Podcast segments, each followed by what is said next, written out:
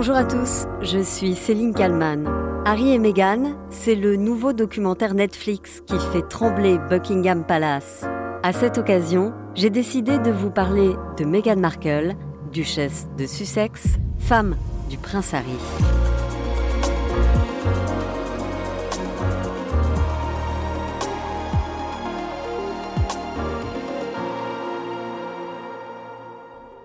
Des mois que la monarchie le redoute. Ça y est, la série documentaire Harry et Meghan est disponible sur Netflix. Et sans surprise, c'est une crise, une nouvelle crise qui va secouer la couronne britannique. Les premières bandes annonces ont mis le feu outre-Manche et ne laissent guère de doute sur le contenu du documentaire, censé revenir sur les difficultés rencontrées par Meghan au palais. Tout a changé. Il y a une hiérarchie. Il y a des fuites, mais aussi des calomnies. Ils ont déclaré la guerre à Meghan pour servir leurs intérêts. C'est déloyal. J'ai su qu'ils ne me protégeraient pas. J'étais terrifié, l'histoire ne devait pas se répéter. Un règlement de compte de la part des Sussex Oui, mais vis-à-vis de qui? Du prince William De sa femme Kate Du roi Charles et de son épouse Camilla De la monarchie en général Des tabloïds britanniques Ou de tout ce petit monde à la fois? Car oui, Meghan Markle compte bien rétablir la vérité, sa vérité et celle du prince Harry. Personne ne connaît la vérité. Nous connaissons la vérité. Les prochaines semaines risquent donc d'être encore tout sauf un long fleuve tranquille au palais de Buckingham.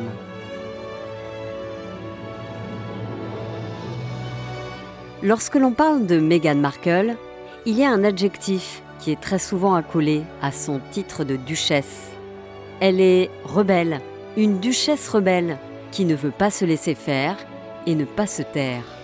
Pourtant, le jour du mariage entre Meghan et Harry, tout semble parfait.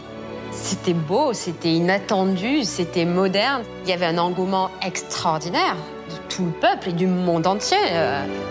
When the night has come and the moon is the only light we see.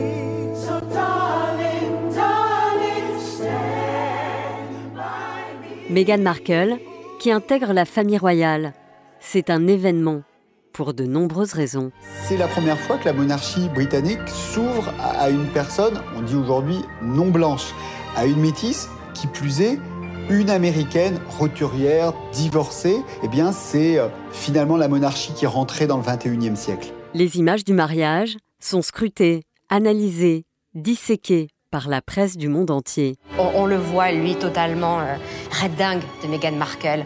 Euh, quelque part, il en revient pas euh, d'être enfin euh, amoureux, d'avoir trouvé enfin la femme de sa vie. On voit aussi tout de suite que, que Meghan prend quand même le lead. Un mariage qui, évidemment, n'a rien de classique.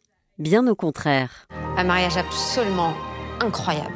Un mariage émouvant, populaire, euh, avec aussi un savant mélange bah, finalement de euh, euh, la royauté qui rencontre Hollywood. Car oui, Meghan n'est pas vraiment prédestinée à intégrer la famille royale. Elle naît le 4 août 1981 à Los Angeles. Elle est la fille d'un directeur de la photographie. Lorsqu'elle est petite, elle fréquente beaucoup les plateaux de cinéma, et en particulier ceux de la série Mariés deux enfants, série pour laquelle son père travaille.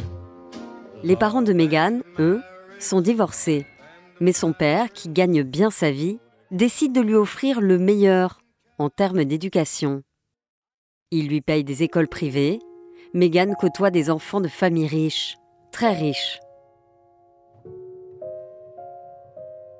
Meghan est une élève brillante et studieuse. Elle découvre assez vite le théâtre et c'est une révélation. L'histoire raconte qu'elle décroche le rôle principal lorsqu'elle est adolescente dans le spectacle de fin d'année.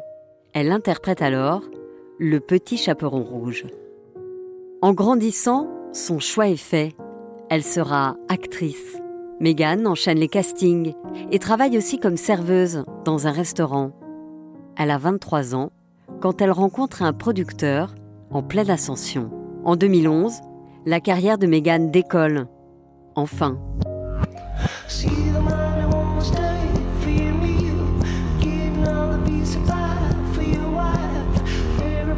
La série Suits, avocat sur mesure, va rendre Meghan célèbre.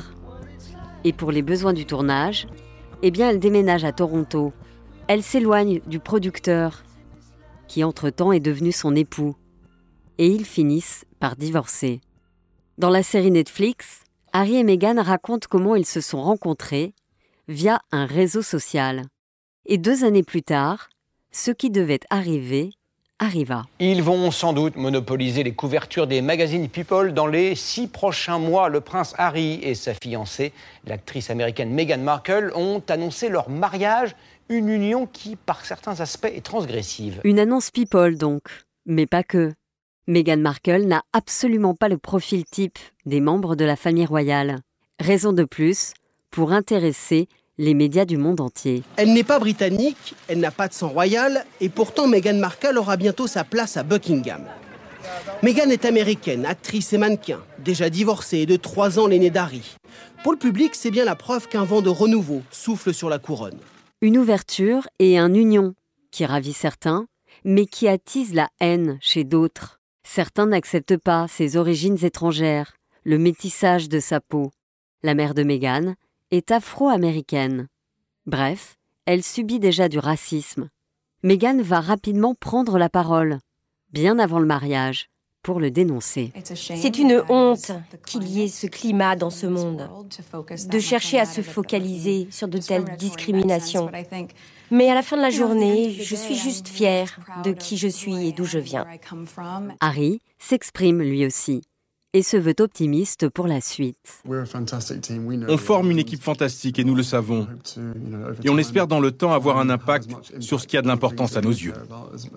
Le 19 mai 2018, Harry et Meghan se disent oui. Un an plus tard, Meghan accouche d'un petit Archie.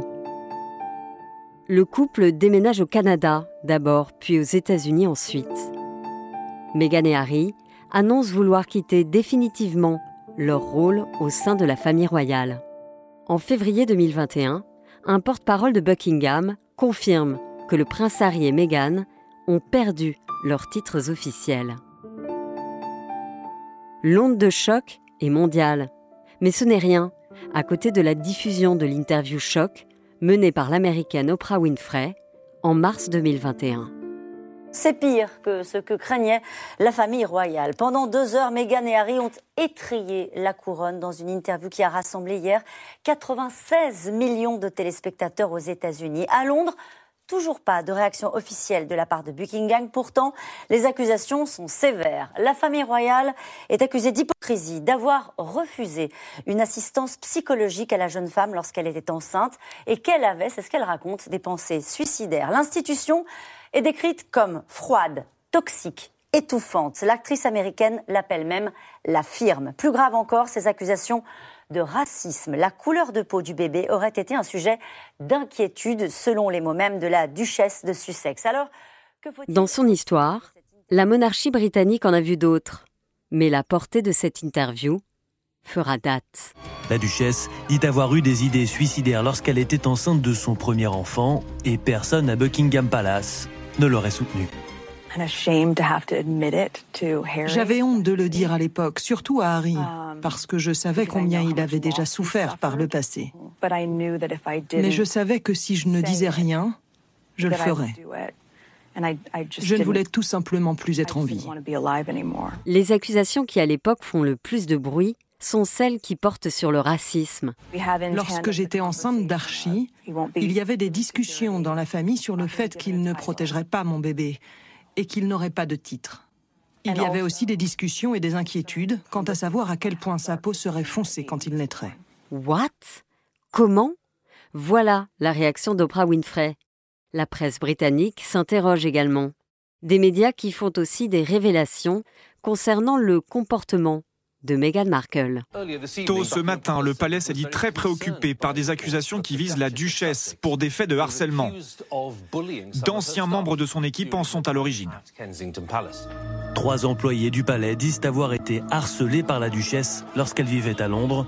De quoi jeter le trouble sur la personnalité de Meghan. Il y a donc une rupture réelle après cette interview choc. En attendant peut-être l'acte 2 de cette histoire, avec le documentaire Netflix, une histoire qui ressemble à tout sauf à un conte de fées.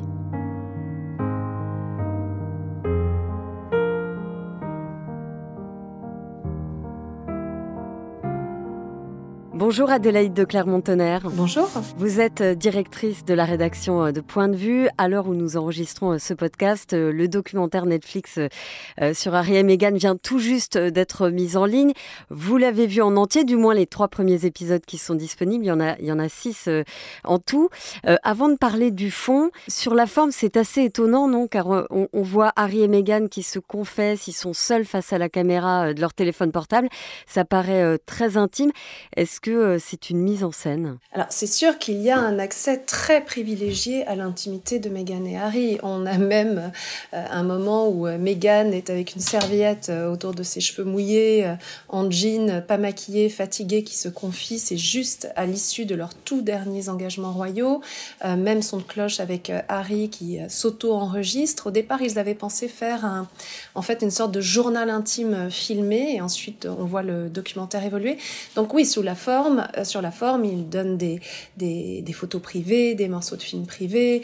Euh, on est au plus près d'eux dans des moments euh, vraiment, voilà, sans, make-up, sans, stylisme, des, scènes de vie intimes. Donc là-dessus, la promesse est totalement tenue. Et en fait, on comprend aussi dès le départ qu'ils ont décidé de faire ce documentaire et ils ont décidé de se mettre à nu quelque part. Ils ont voulu se mettre à nu, je pense, pour reprendre contrôle de leur histoire. C'est vraiment euh, l'obsession. Ils ont le sentiment d'avoir été absolument dépossédés de leur histoire, de leur personnalité, de leur vie, de leur choix.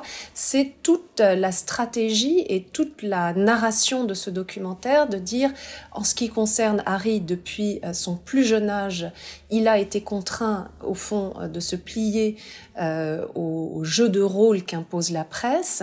Et euh, Meghan a vu son monde basculer à partir du moment où euh, sa relation avec le prince Harry a été révélée au monde.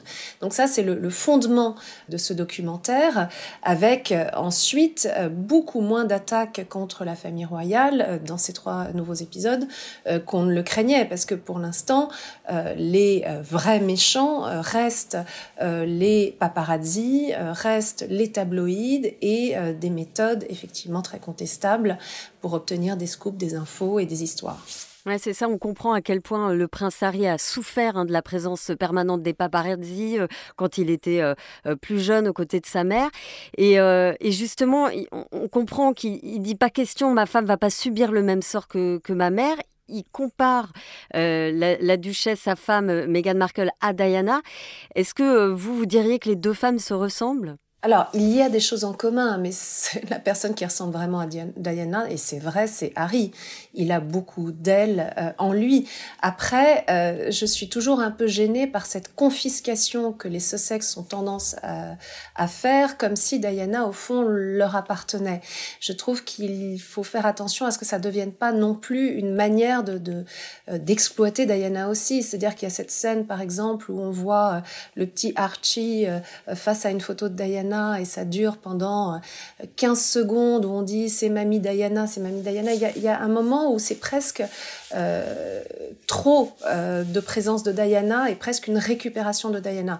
Après, c'est vrai que oui, il y a des points communs mais ces points communs, ils le disent d'ailleurs avec euh, tout à fait, euh, de façon tout à fait honnête, les autres membres de la famille et les autres femmes de la famille l'ont aussi vécu, euh, parce que Kate a subi exactement les mêmes difficultés et le même harcèlement quand elle était la fiancée de, William et même avant.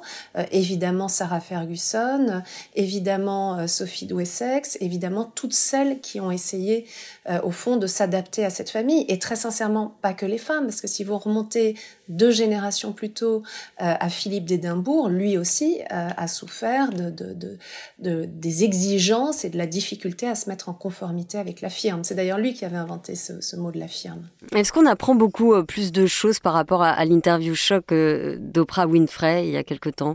Alors il y a quelques éléments de nouveauté, euh, oui absolument. Il y a par exemple la relation qu'entretient Meghan avec la fille de sa demi-sœur, avec sa nièce donc, une très jolie relation, alors que on le sait, la demi-sœur de Meghan, Samantha, a été quand même un peu un poison dans, dans, dans l'histoire de, de, la vie de, de Meghan. Euh, ça, c'est quelque chose de nouveau. On a pour la première fois face caméra la mère de Meghan, Doria, qui parle. Euh, il y a, euh, oui, des gens, Serena Williams qui se confie. Et puis, on a la version de Meghan sur ce qui s'est passé avec son père juste avant le mariage. Parce que ça, rappelez-vous... Oui, il n'était pas au mariage. Voilà, le père de Meghan n'était pas au mariage. C'était lui qui était censé eh bien l'accompagner à l'hôtel, très traditionnel et il y a eu cette épouvantable affaire de photos euh, qu'il aurait accepté euh, de vendre euh, à des paparazzi. Ensuite, Meghan affirme que son téléphone, le téléphone de son père a été piraté et on comprend que quelques jours avant son mariage, elle a donc été trahie malgré tout par son père. Donc ça, c'est quelque chose de nouveau qu'on ne savait pas. Ensuite, sur les plaintes, euh, ce sont les mêmes, elles sont légitimes. C'est vrai qu'il y a eu euh, beaucoup euh, d'attaques contre Meghan, beaucoup de critiques, que les tabloïds britanniques sont assez sans pitié et qu'ils ont beaucoup souffert de tout ça. L'autre élément de nouveauté qui, là, à mon avis, va poser beaucoup plus de problèmes pour la, famille royale, c'est une attaque en règle du Commonwealth, disant qu'il y a une jeune auteure et analyste historienne qui dit que c'est un empire de point zéro et qui attaque une idée de, racisme structurel de l'institution. Ça, c'est très problématique. C'est un documentaire qui paraît à un moment où la monarchie, bah, elle est déjà fragilisée. Il hein. faut apprendre maintenant à vivre après le règne d'Elisabeth II. D'ailleurs, euh, je précise que dans, dans, le documentaire, toutes les interviews, elles sont réalisées avant euh, la mort de la reine.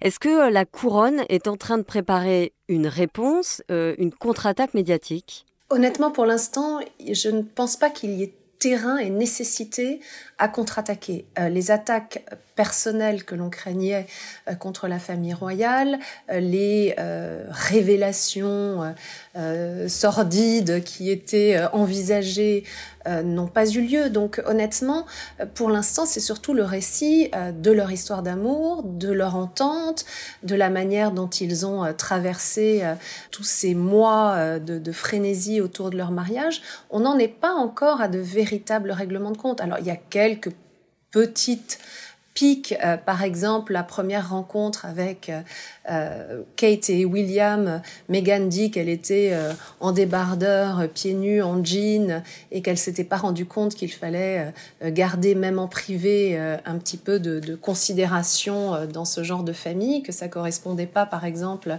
aux, habitudes britanniques d'enlacer les gens et de les embrasser.